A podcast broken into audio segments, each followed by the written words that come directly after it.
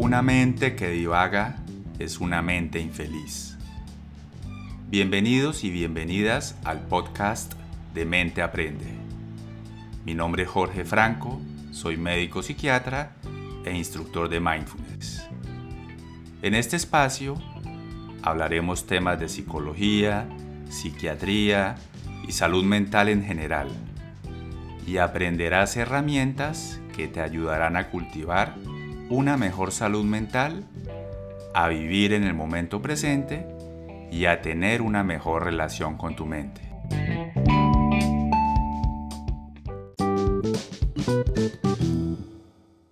Doctora Karen Monares, a lo que ella le va a hablar de estrés laboral. Ok. Bueno, muy buenas noches para todos nuevamente. Eh, mi nombre es Karen Tatiana Monares, yo soy psicóloga especialista en clínica, hago parte del grupo de Mente Aprende. Eh, el día de hoy quisimos asignar este espacio de salud mental dedicado a hablar específicamente de estrés laboral. Eh, para iniciar me gustaría primero definiendo qué es el estrés. El estrés es una respuesta de mi cuerpo frente a cualquier situación que puede, puedo percibir como amenazante, de peligro, de cambio. Hasta acá es una respuesta normal que me protege. Y gracias a esas respuestas adaptativas nos podemos enfrentar a diferentes eh, situaciones. El problema es cuando estas respuestas adaptativas eh, tienden a superar o a ser un poco más reactivas y empieza a alterar mi funcionamiento. Eh, hablamos de que el estrés eh, en su fase crónica o en su fase aguda puede traer consigo unas alteraciones físicas o muchas enfermedades físicas como la migraña, como la hipertensión, como la diabetes, molestias gastrointestinales y a nivel de salud mental podemos hablar de ansiedad, de depresión y de alteraciones importantes en ciclo de sueño, inclusive hablar de insomnio severo. Eh, todos estos factores de estrés, cualquier ser humano que nos expongamos por un periodo prudente de tiempo a situaciones de estrés, podemos desarrollar episodios o diagnósticos de ansiedad eh, o de depresión.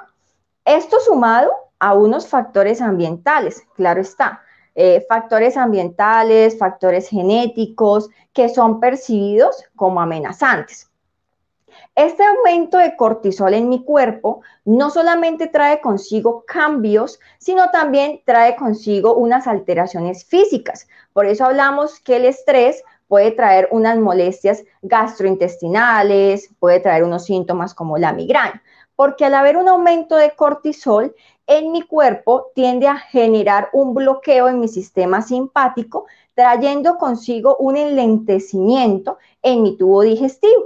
Por eso, eh, un paciente que se exponga eh, o que esté atravesando un episodio de estrés crónico o agudo puede traer consigo no solamente unos cambios emocionales, sino también unos cambios eh, físicamente, internamente en su organismo. Estos episodios de colon irritable pueden ser severos e incluso antes de llegar a psicología, a psiquiatría, el paciente ha sido visto por diferentes especialistas buscando como una explicación eh, de qué es lo que le está ocurriendo orgánicamente.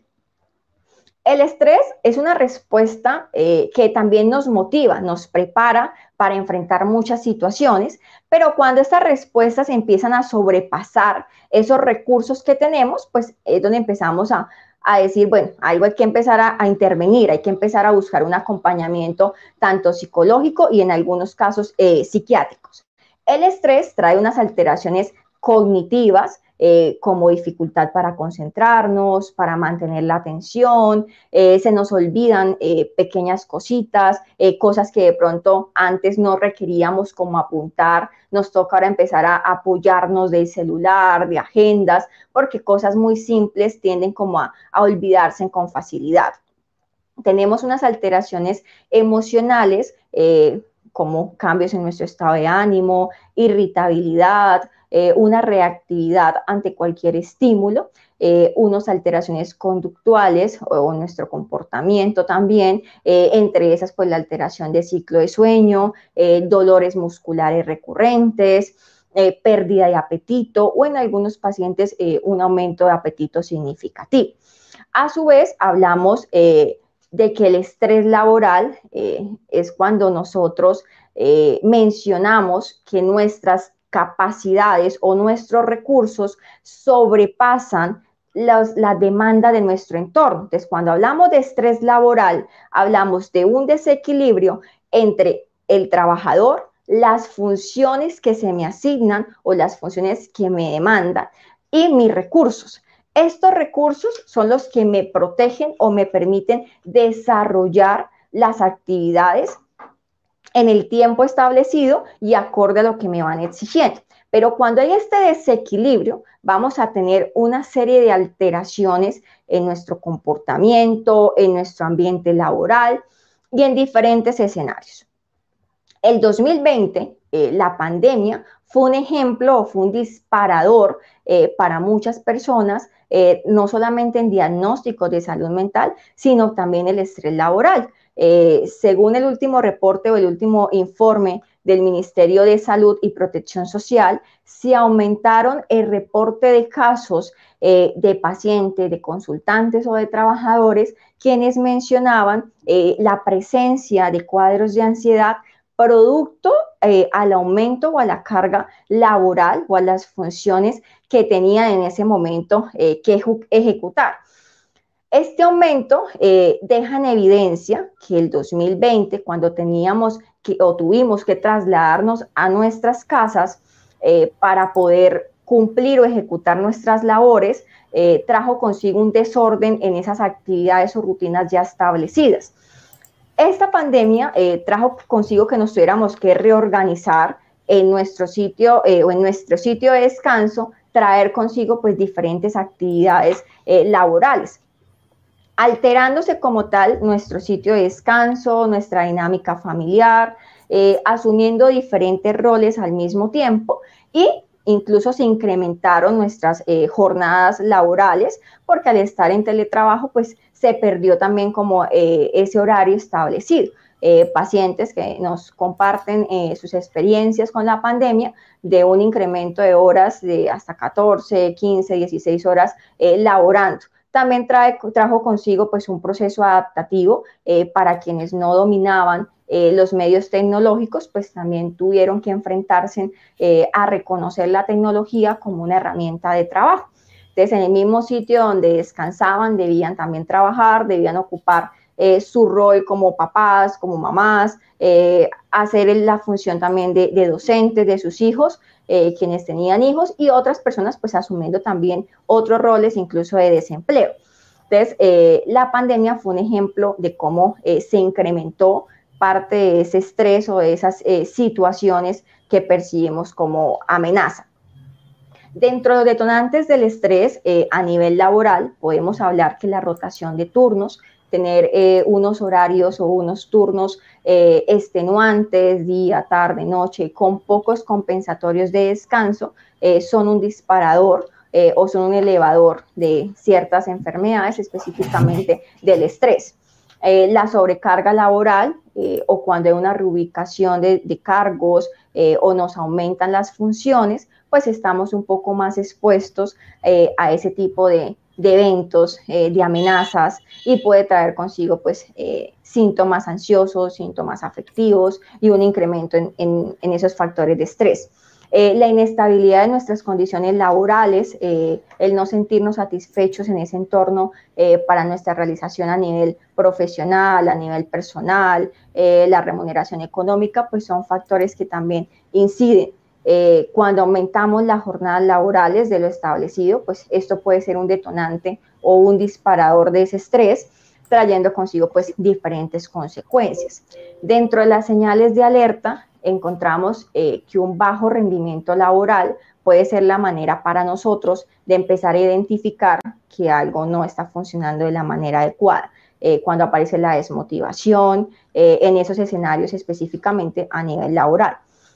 Cuando disminuyen o se extinguen esos canales de comunicación, eh, con nuestros jefes, con nuestros directivos, con nuestros compañeros de trabajo, eh, cambios en nuestro estado de ánimo, eh, emitir conductas pasivo-agresivas, también son un disparador, una manera de decir algo no está funcionando o el entorno no está siendo un, propiciador de, esos escenarios asertivos. Y puede aparecer las incapacidades continuas, ese ausentismo laboral, como un factor o una manera de protegerme eh, de forma negativa. Eh, estas señales de alerta en cuanto a escenarios laborales, pero les decía ahorita que pueden aparecer otra serie de síntomas físicos como las molestias gastrointestinales, alteración en nuestro ciclo de sueño, eh, cambio de nuestro estado de ánimo, irritabilidad, pues son factores que también a nivel personal pues pueden incidir en esa respuesta. Eh, el estrés trae consigo pues una serie de, enfermedades, no solamente a nivel de salud mental, pues, sino también pues a nivel físico. Eh, todo ser humano que nos exponemos a esos factores de estrés o que tenemos por un periodo prudente de tiempo esos factores estresores, podemos desarrollar, sumado a factores genéticos y factores ambientales, puede traer consigo una serie de, eh, de condiciones como síntomas ansiosos, síntomas depresivos, que es importante empezar a tratar. Eh, yo pienso que también a nivel personal, eh, una de las barreras más grandes que tenemos es que todavía persiste el estigma y la desinformación eh, referente a psicología y psiquiatría. todavía nos encontramos en consulta personas que cuando están dentro del escenario de la consulta y deben contestar una llamada, todavía les da pena decir que están en psiquiatría o que están en psicología, ¿sí?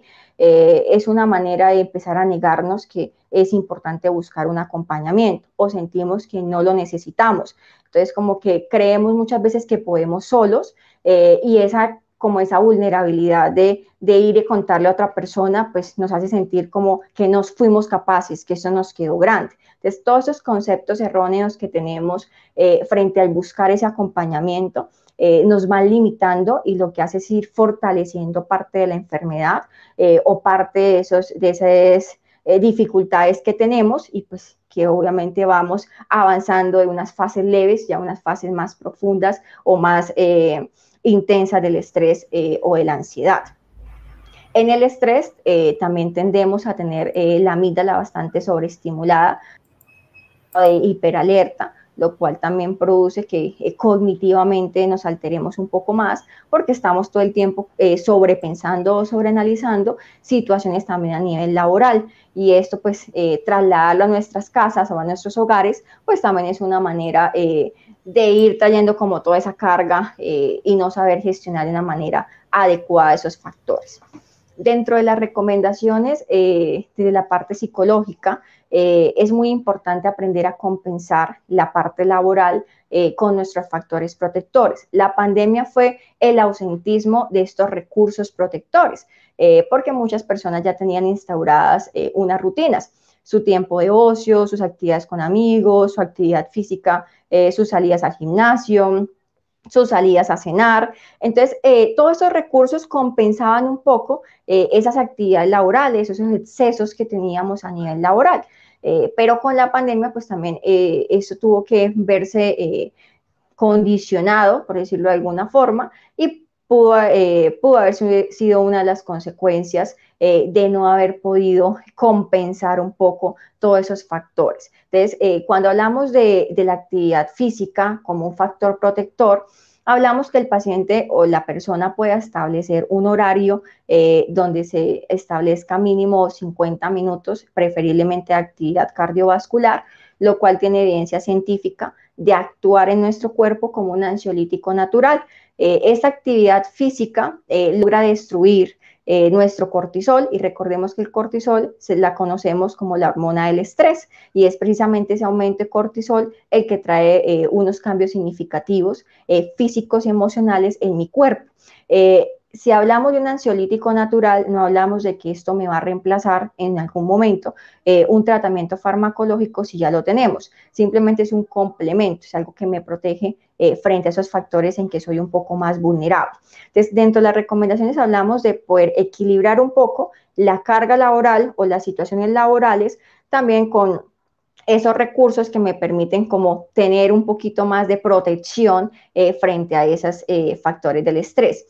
Eh, aparte de la actividad física, se ha considerado que el mindfulness, quien tiene mucha evidencia científica de lograr o de generar unos cambios importantes en los circuitos cerebrales, nos permite conectarnos tanto con el momento presente como también de cultivar una atención o una relación más amable con la situación, con nuestros pensamientos, con nuestras emociones y con nuestras sensaciones. Entonces, eh, esto lo digo porque tenemos la mala costumbre de vivir en el futuro, eh, qué va a pasar, o nos anclamos mucho a eventos del pasado. Entonces, ni lo que vendrá, ni lo que pasó, sino más bien buscar espacios eh, para conectarnos con ese momento presente.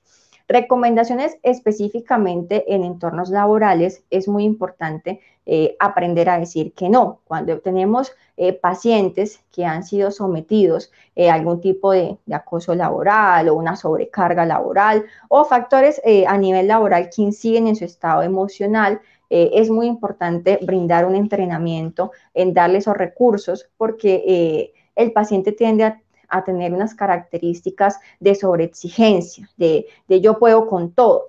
Y puede que por un periodo de tiempo podamos asumir muchas responsabilidades y queramos hacerlo todo al mismo tiempo, pero llega un punto en que el cuerpo pues tiene una memoria y nos recuerda y, la ansiedad o el estrés aparece como ese recordatorio de pare un momento.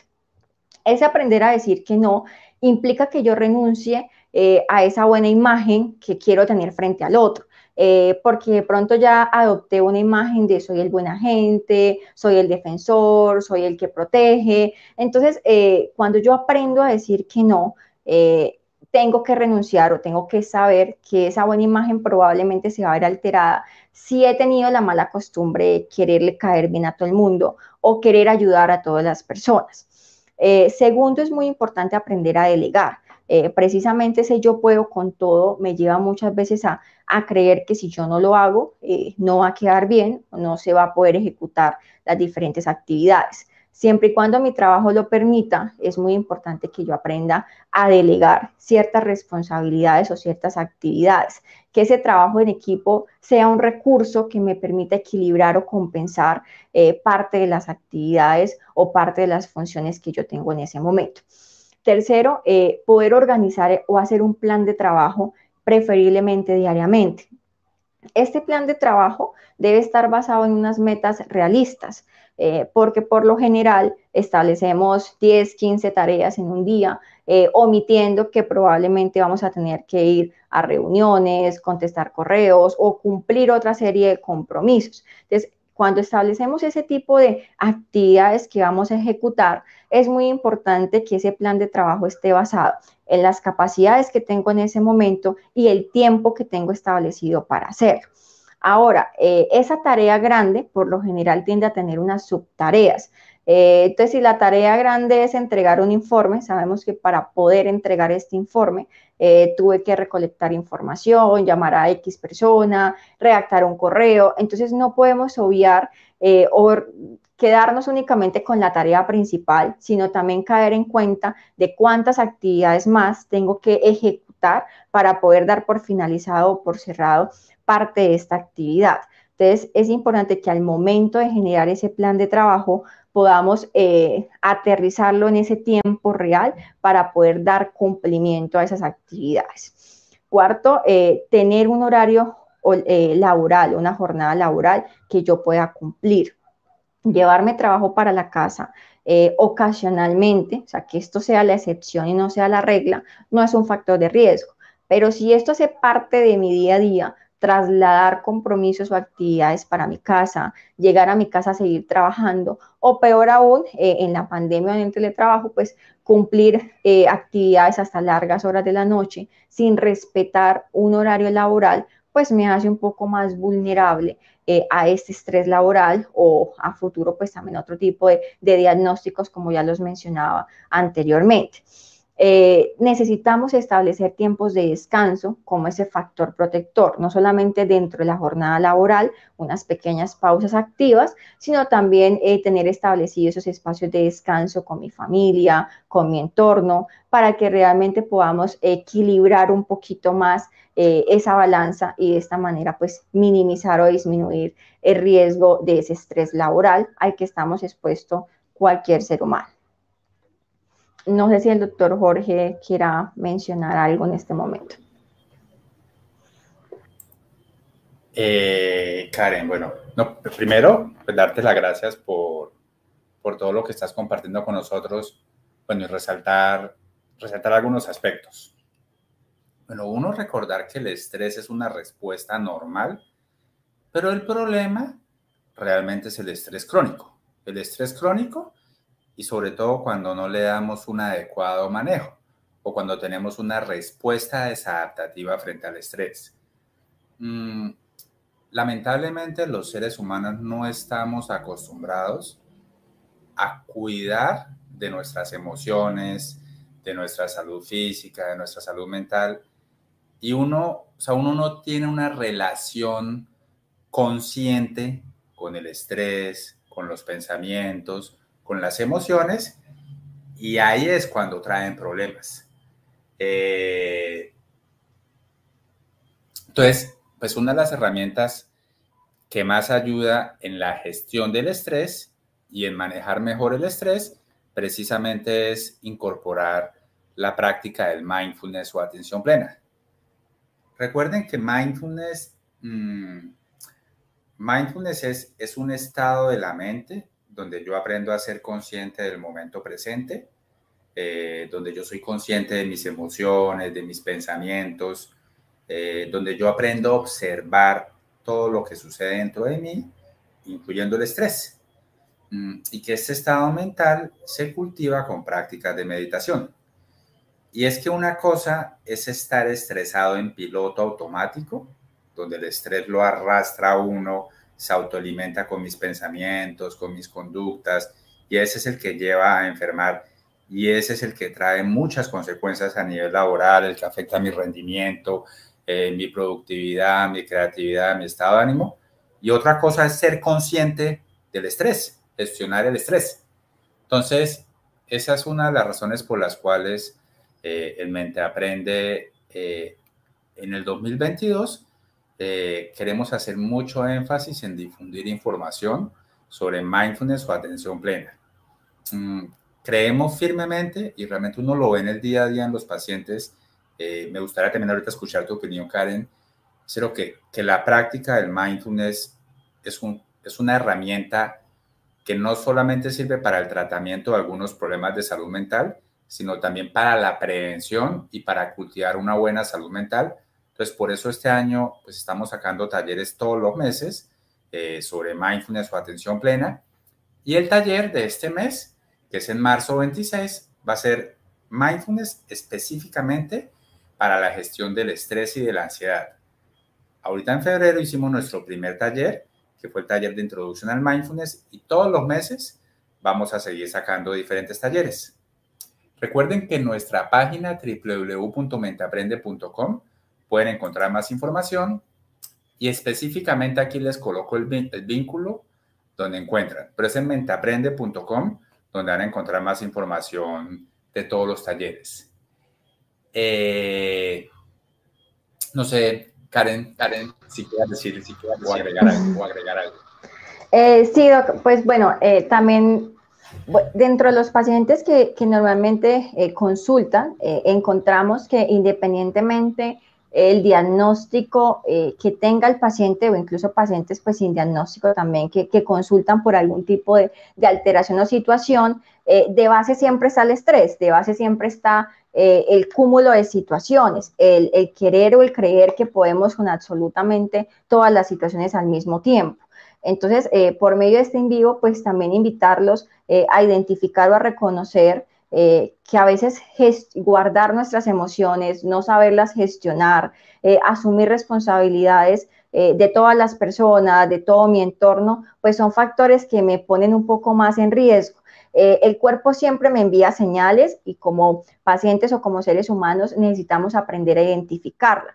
Antes de que eh, estalle toda la, la, olla express con emociones, eh, el cuerpo sí me ha mandado pequeños mensajitos diciéndome pare, ¿sí? El colon irritable, insomnio, alteraciones como la migraña, cambios en mi estado de ánimo, estas son formas en que el cuerpo me está indicando que algo está fallando, ¿sí? Entonces, la invitación también a, que hagamos nuestro proceso de introspección y de reconocer o identificar cuáles son esos factores, eh, primero, que me ponen un poco más en riesgo, que me hacen un poco más vulnerable, y segundo, empezar a evaluar cuáles son mis factores protectores, cuáles son esos recursos que me protegen frente al estrés.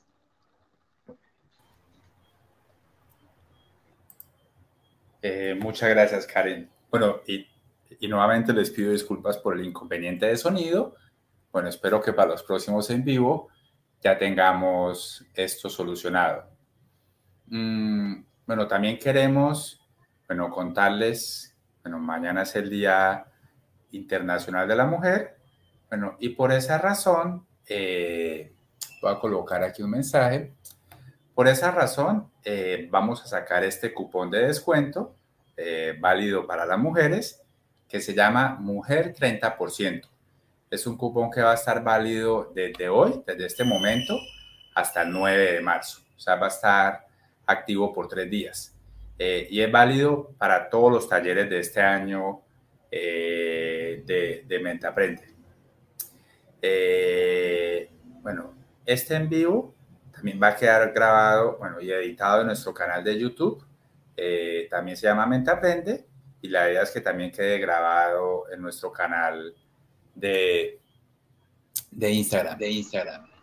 Eh, Karen, no sé, algún mensaje final, que, quieras, final que quieras darnos a todos. Darnos a todos.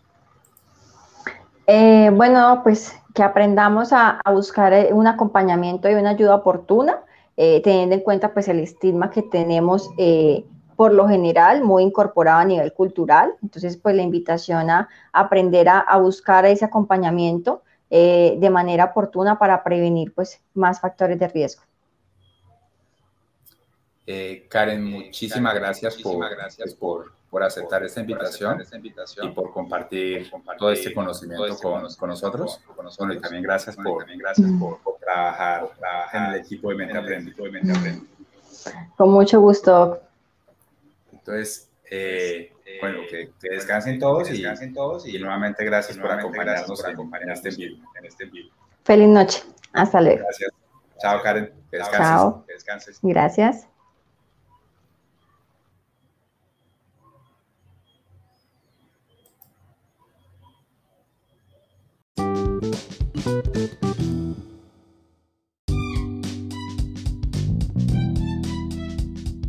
Gracias por acompañarnos.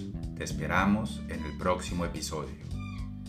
Si deseas más información sobre Mente Aprende, sus cursos y servicios, te invitamos a visitar nuestra página www.menteaprende.com y a seguir nuestras redes, Instagram, Facebook y YouTube, en donde nos encuentras como Mente Aprende y en TikTok como Jorge Franco Psiquiatra. Hasta la próxima.